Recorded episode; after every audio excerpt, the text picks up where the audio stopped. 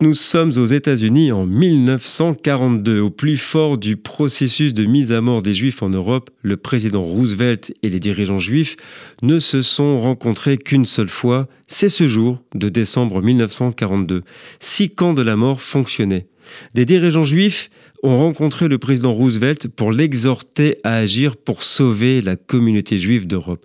Le rabbin Israël Rosenberg en faisait partie. Aussi, le rabbin Wise, connu pour avoir rendu public la solution finale dont je vous ai parlé le 24 novembre. En compte rendu du président du communauté juive du travail, d'Abraham Held, a donné des détails sur la réunion. Elle a commencé à midi, un rabbin orthodoxe a dirigé une prière.